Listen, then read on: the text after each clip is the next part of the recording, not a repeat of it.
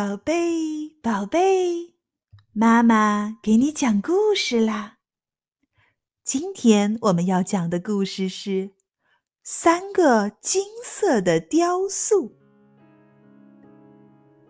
在民间流传着这样一个故事：从前有一个国王，他给邻国的苏丹王送了三个外表、大小和重量。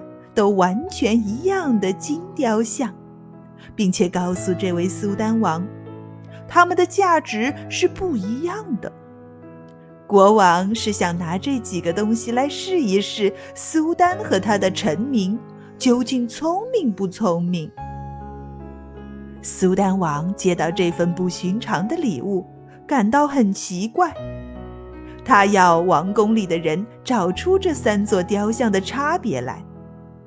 可是，大家围着他们看了又看，查了又查，怎么也找不出来。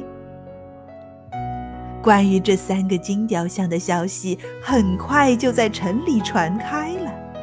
从老人到小孩，没有一个不知道的。一个被关在囚牢里的穷小子托人告诉苏丹王说。只要让他看一眼这三个金雕像，他马上就能说出它们之间的区别。苏丹王吩咐把这个青年带进王宫，他围着这三座金雕像前前后后的看了一遍，发现他们的耳朵上都钻了一个眼儿。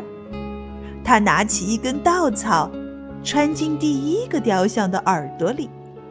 稻草从嘴里钻了出来，他又把稻草穿进第二个雕像的耳朵里，稻草又从另一只耳朵钻了出来。他把稻草穿进第三个雕像的耳朵时，稻草被他吞到了肚子里，再也不出来了。于是青年人就对苏丹王说。陛下，这几个金雕像都有和人一样的特点。第一个雕像就像是一个快嘴的人，他听到什么马上就要说出来。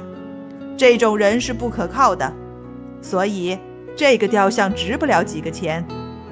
第二个雕像就像是一个东耳进西耳出的人，这种人不学无术，没有什么本事，值的钱也不多。第三个雕像就像是一个很有涵养的人，他能把知道了的东西全部装在肚子里，所以这个雕像是最值钱的。苏丹王听了这个年轻人的话，非常高兴，他吩咐在每个雕像上写上它的价值，又把它们还给了那个邻国的国王。从此以后。苏丹把这个青年人从囚牢里放了出来，并把他留在身边，遇到疑难的问题就找他出主意。